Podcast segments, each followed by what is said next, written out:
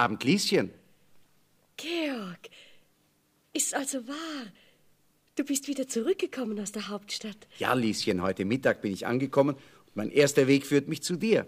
Ach, das ist schön. Ich bin gerade mit meiner Arbeit fertig. Und wenn du Lust hast, machen wir zusammen einen Spaziergang durch die Felder. Dasselbe wollte ich dir auch vorschlagen. Und auf dem Weg will ich dir erzählen, was ich alles gehört und erlebt habe. Ach, Georg, ich bin schon so neugierig. Die Nachrichten von den seltsamen Abenteuern unseres jungen Königs sind bis zu uns gedrungen. Aber jeder erzählt es anders. Und so wissen wir nicht mehr, was wirklich wahr ist. Und du weißt ja, dass ich Geselle war beim königlichen Hofzuckerbäcker. Und ja. so habe ich alles sozusagen selbst miterlebt und kann dir alles genau so erzählen, wie es sich zugetragen hat. Erzähl schon, Georg. Also, wie du weißt, hat der König in seinem Lustgarten hinter seinem Schloss einen Baum, der goldene Äpfel trägt. Aber jedes Mal, wenn die Äpfel reif waren, fehlte einer am nächsten Morgen, trotz der Wache, die der König aufstellen ließ.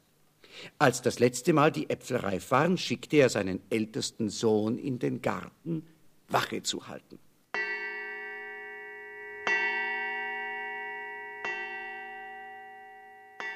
Wie es aber Mitternacht war, konnte er sich des Schlafes nicht erwehren, und am nächsten Morgen fehlte wieder ein Apfel. In der folgenden Nacht musste der zweite Königssohn wachen, aber es erging ihm nicht besser. Jetzt kam die Reihe zu wachen an den jüngsten, den dritten Sohn. Der Prinz legte sich also am Abend unter den Baum, wachte und ließ den Schlaf nicht Herr werden.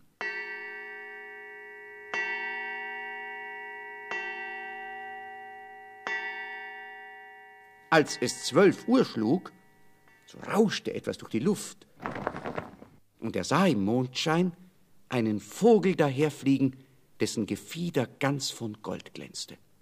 Der Vogel ließ sich auf den Baum nieder und hatte eben einen Apfel abgepickt, als der Jüngling einen Pfeil nach ihm abschoss. Der Vogel entflog, aber der Pfeil hatte sein Gefieder getroffen und eine seiner goldenen Federn fiel herab.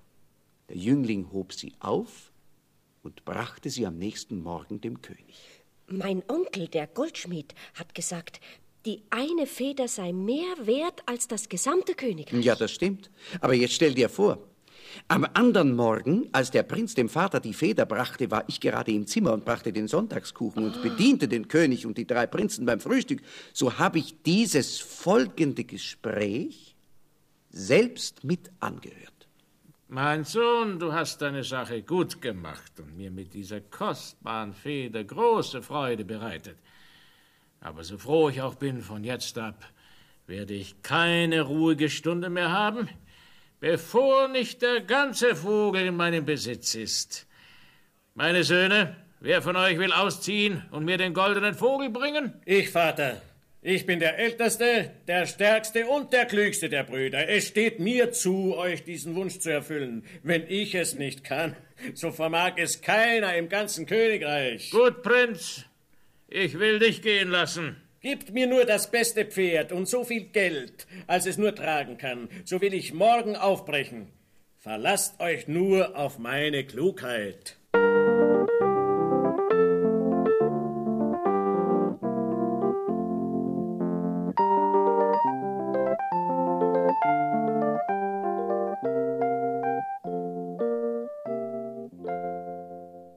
Der älteste Sohn machte sich also auf den Weg. Wie er eine Strecke gegangen war, sah er an dem Rand eines Waldes einen Fuchs sitzen, legte seine Flinte an und zielte auf ihn. Der Fuchs aber rief: Schieß mich nicht! Ich will dir dafür einen guten Rat geben. Du bist auf dem Weg nach dem goldenen Vogel und wirst heute Abend in ein Dorf kommen, wo zwei Wirtshäuser einander gegenüberstehen. Eins ist hell erleuchtet und es geht darin lustig her. Da kehr aber nicht ein, sondern geh ins andere, wenn es sich auch schlecht ansieht. Wie kann mir wohl so ein albernes Tier einen vernünftigen Rat geben? Ich werde wohl ein Narr, wenn ich als Sohn des Königs in das lumpige Wirtshaus ginge und das Schöne liegen ließe. Prinz, verachte nicht den Rat eines Tieres, sonst wird es dir nicht gut ergehen. Und du wirst den goldenen Vogel nie finden. Schluss jetzt, dummes Vieh. Damit du siehst, wie ich dich verachte, werde ich dich jetzt erschießen. Gefehlt, Prinz. Du wirst noch an mich denken. Und der Fuchs lief in den Wald. Der Prinz hörte natürlich nicht auf den Rat des Fuchses und kehrte im lustigen Wirtshaus ein. Lebte dort in Saus und Braus und vergaß den goldenen Vogel, seinen Vater und alle guten Lehren. Als der älteste Sohn so lange nicht zurückkam, machte sich der zweite Prinz auf, und es erging ihm genauso wie dem ältesten Bruder. Auch er war hochmütig und leichtsinnig und blieb in dem lustigen Wirtshaus und vergaß alles, was er sich vorgenommen hatte. Stimmt's? Richtig. Wieder verstrich einige Zeit, da wollte der jüngste Königssohn ausziehen und sein Heil versuchen.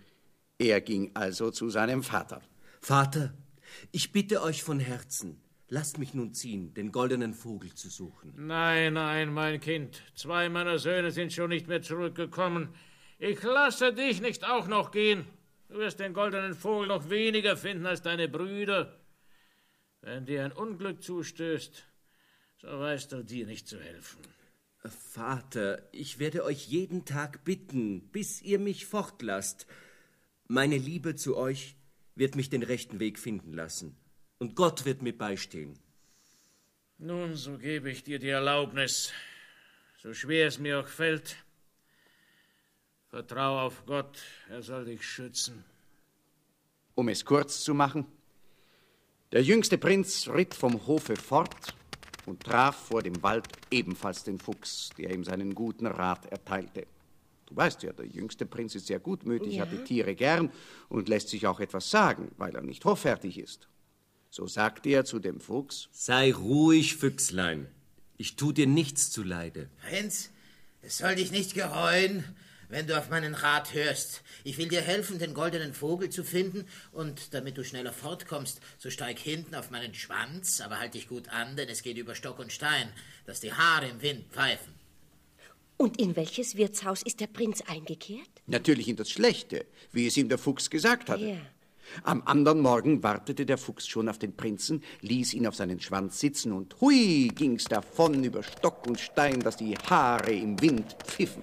Ich will dir weiter sagen, was du zu tun hast. Wir werden bald an ein Schloss kommen, vor dem eine ganze Schar Soldaten liegt.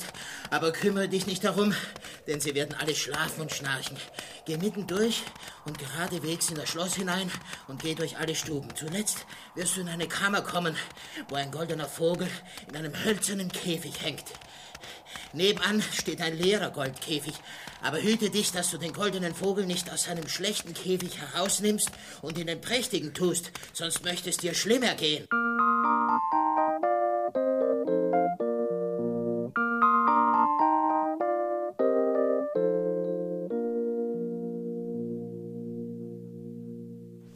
Am Nachmittag kamen die beiden zu dem Schloss.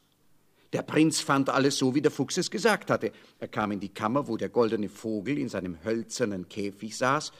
Da dachte er, es wäre doch lächerlich, wenn er den schönen Vogel in dem hässlichen Käfig lassen wollte, öffnete die Tür, packte ihn und setzte ihn in den goldenen.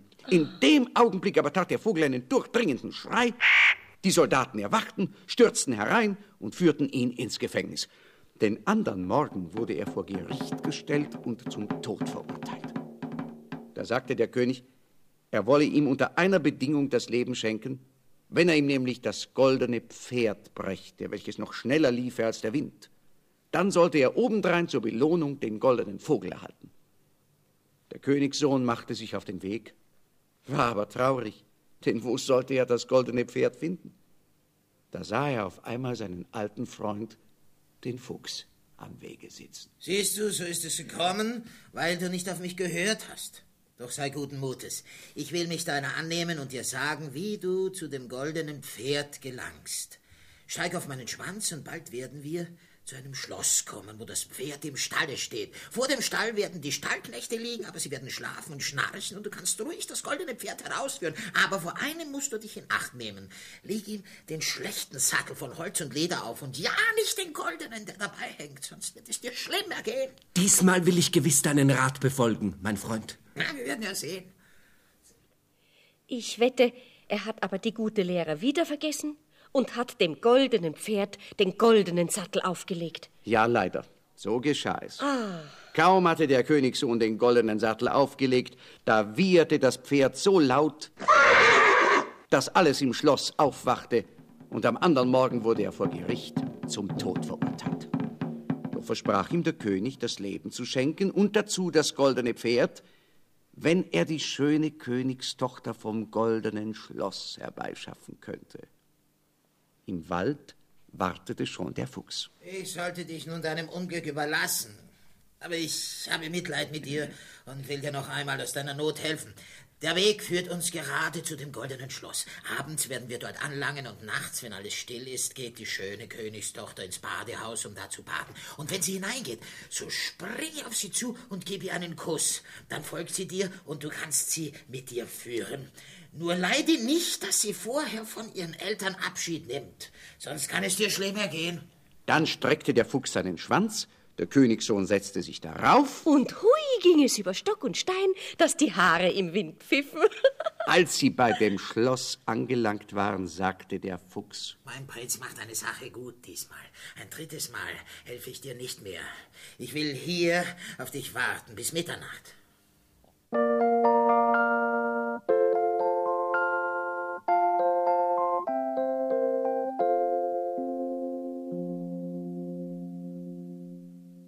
Aber der Fuchs wartete vergebens.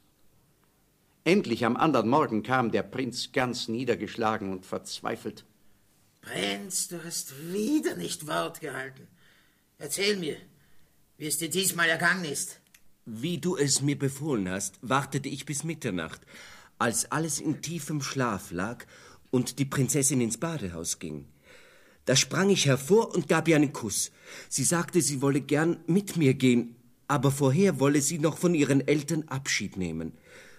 Anfänglich widerstand ich ihrer Bitte, aber dann weinte sie so sehr und bat mich so flehentlich, so gab ich endlich nach. Und kaum war das Mädchen ans Bett ihres Vaters getreten, so wachte er und alle anderen im Schlosse auf. Ja, ich wurde festgenommen und ins Gefängnis gesetzt. Heute Morgen sprach der König zu mir, ich könnte nur Gnade finden, wenn ich den Berg, der vor seinem Schloss ist, in acht Tagen abtragen könnte. Na, so sieh zu, wie du damit fertig wirst. Ich habe dich gewarnt, aber du hörtest zum dritten Mal nicht auf meinen Rat. Leb wohl, Prinz. Der Prinz fing an und grub und schaufelte, ohne abzulassen. Als er aber nach sieben Tagen sah, wie wenig er ausgerichtet hatte, gab er alle Hoffnung auf. Am Abend des siebenten Tages aber erschien der Fuchs und sagte, Du verdienst nicht, dass ich mich deiner annehme. Aber geh nur hin und leg dich schlafen. Ich will deine Arbeit für dich tun. Hm, wenn du am anderen Morgen aufwachst, geh zum König und sag ihm, er solle zum Fenster hinaussehen, und der Berg wird verschwunden sein. Er muss dann sein Wort halten und dir seine Tochter geben. Ich erwarte euch im Wald. Alischen, kannst dir denken, wie groß die Freude des Königssohns war, als der Berg am anderen Morgen verschwunden war ja. und er mit der wunderschönen Königstochter fortziehen durfte. Der treue Fuchs erwartete die beiden Königskinder im Wald und sagte, Das Beste hast du zwar, aber zu der Jungfrau aus dem goldenen Schloss gehört auch das goldene Pferd. Wie soll ich das bekommen? Das will ich dir sagen. Zuerst bring dem König, der dich nach dem goldenen Schloss geschickt hat, die schöne Jungfrau. Er wird unerhört erfreut sein. Sie werden dir das goldene Pferd gerne geben und werden dir es vorführen. Setz dich alsbald drauf und reiche allen zum Abschied die Hand herab, zuletzt der schönen Jungfrau. Und wenn du sie gefasst hast, so zieh sie mit einem Schwung hinauf und jage davon. Und niemand ist imstand, dich einzuholen, denn das Pferd läuft schneller als der Wind.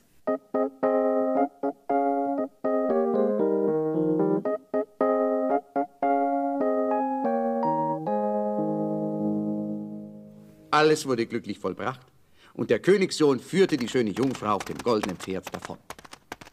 Der Fuchs blieb nicht zurück und sprach zu dem Jüngling, Jetzt will ich dir auch zu dem goldenen Vogel verhelfen. Wenn du nah bei dem Schlosse bist, wo sich der Vogel befindet, so lass die Jungfrau absitzen und ich will sie in meine Obhut nehmen. Dann reite mit dem goldenen Pferd in den Schlosshof. Bei dem Anblick wird große Freude sein und sie werden dir den goldenen Vogel herausbringen. Wie du den Käfig in der Hand hast, so jage zu uns zurück und hole dir die Jungfrau wieder ab. Als der Anschlag geglückt war, und der Königssohn mit seinen Schätzen heimreiten wollte, so sagte der Fuchs, Nun sollst du mich für meinen Beistand belohnen. Was verlangst du dafür? Wenn wir dort in den Wald kommen, so schieß mich tot. Das wäre eine schöne Dankbarkeit. Das kann ich dir unmöglich gewähren. Wenn du nicht willst, so muss ich dich verlassen. Ich aber fortgehe, will ich dir noch einen guten Rat geben. Vor zwei Stücken hüte dich. Kauf kein Galgenfleisch und setze dich an keinen Brunnenrand. Nun, leb wohl. Jetzt müsst ihr ohne meine Hilfe nach Haus kommen. Der Prinz aber ritt mit der schönen Jungfrau weiter und sein Weg führte ihn wieder durch das Dorf, in welchem seine beiden Brüder geblieben waren.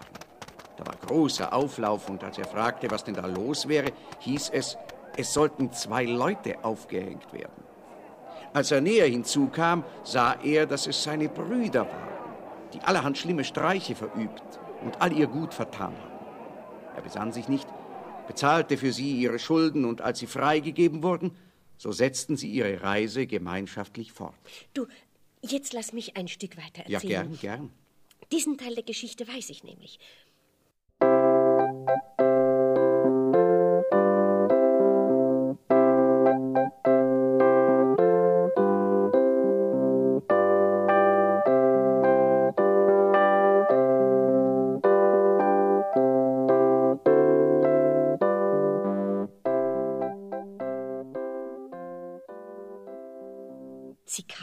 Also in den Wald, wo ihnen der Fuchs zuerst begegnet war. Und da es darin kühl und lieblich war und die Sonne heiß brannte, so sagte der älteste Bruder, Ach, lasst uns hier an dem Brunnen ein wenig ausruhen, essen und trinken. Der Königssohn willigte ein, und während des Gesprächs vergaß er sich, setzte sich an den Brunnenrand und versah sich nichts Arges. Aber die beiden Brüder warfen ihn rückwärts in den Brunnen, nahmen die Jungfrau, das Pferd und den Vogel und zogen heim zu ihrem Vater. Der hatte große Freude. Aber das Pferd, das fraß nicht, der Vogel, der pfiff nicht. Und die Jungfrau, die saß und weinte. der jüngste Bruder war natürlich nicht umgekommen. Nein, nein, der Brunnen war zum Glück trocken und er fiel auf weiches Moos, konnte aber nicht wieder heraus. Auch in dieser Not verließ ihn der treue Fuchs nicht, kam zu ihm herbeigesprungen und schalt ihn, dass er seinen Rat vergessen hätte. Ich kann's aber doch nicht lassen. Ich will dir wieder ans Tageslicht helfen. Packe mich am Schwanz, halte dich fest an und ich will dich herausziehen. Mein lieber Freund Fuchs, ich weiß nicht, wie ich dir danken soll. Wieder hast du mich aus höchster Not gerettet. Noch bist du nicht aus aller Gefahr. Deine Brüder waren deines Todes nicht gewiss und haben den Wald mit Wachen umstellt, die dich töten sollen, wenn du dich sehen lässt. Aber am Ende des Weges sitzt ein armer Mann. Mit dem vertausche deine Kleider, so wirst du unerkannt aus dem Wald gelangen.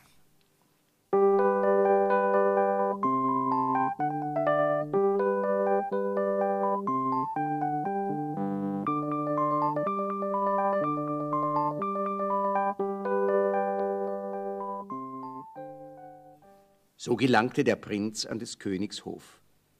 Niemand erkannte ihn. Aber der Vogel fing an zu pfeifen, das Pferd fing an zu fressen und die schöne Jungfrau hörte zu weinen auf. Der König fragte verwundert, Was hat das zu bedeuten? Ich weiß es nicht, König, aber ich war so traurig. Und nun bin ich so fröhlich. Es ist mir, als wäre mein rechter Bräutigam gekommen. Der rechte Bräutigam. Was heißt das? Eure beiden ältesten Söhne haben mir zwar den Tod angedroht, wenn ich etwas verraten würde, aber ich kann nicht länger schweigen. Ich will euch alles erzählen. Dann ließ der König alle Leute, die auf dem Schloss waren, zu sich bringen. Da kam auch der Prinz, als armer Mann in Lumpenkleidung. Aber die Prinzessin erkannte ihn gleich und fiel ihm um den Hals. Die gottlosen Brüder aber wurden ergriffen und bekamen ihre verdiente Strafe. Der Prinz aber wurde mit der schönen Königstochter vermählt und zum Erben des Königs bestimmt. Ja, und ich war bei der Hochzeit dabei und habe geholfen, all die duftenden Kuchen und Torten zu backen und ins Schloss zu bringen. Du kannst dir gar nicht vorstellen, was das für eine Pracht war. Und weil alle die Süßigkeiten so gut gelungen waren und der König mit mir zufrieden war, so bekam ich meinen Meisterschlag und eine Anstellung am Hof als zweiter Hofzuckerbäckermeister. Ich habe aber gesagt, ich wolle mir nur noch erst meine liebe Hofzuckerbäckermeisterin holen und selbst Hochzeit halten. Was meinst du, Lieschen? Wärst du mit dieser Stellung zufrieden? Ich, ich vor, vor Hofzuckerbäckermeisterin? Ja. Ist das dein Ernst, Georg? Ja, Lieschen, und wenn du Ja sagst, gehen wir gleich zu deinen Eltern und bitten um ihren Segen. Ich sag von Herzen Ja, weil ich dich schon lange lieb habe. Aber eines musst du mir noch sagen. Weißt du, wie es dem armen Fuchs ergangen ist? Ja, auch das weiß ich. Neulich ging der Königssohn wieder einmal in den Wald und da begegnete ihm der Fuchs. Du hast nun alles, was du dir wünschen kannst. Aber mit meinem Unglück will es kein Ende nehmen und es steht doch in deiner Macht, mich zu erlösen. Sag mir, was ich tun soll, mein getreuer Freund Fuchs. Ich habe es dir schon einmal gesagt. Du musst mich totschießen. Anders kann ich nicht erlöst werden. Da tat es der Königssohn. Und kaum war es geschehen, so verwandelte sich der Fuchs in einen Menschen und war niemand anders als der Bruder der schönen Königstochter, der endlich von dem Zauber, der auf ihm lag, erlöst war. Und nun fehlt nichts mehr zu ihrem Glück, solange sie leben.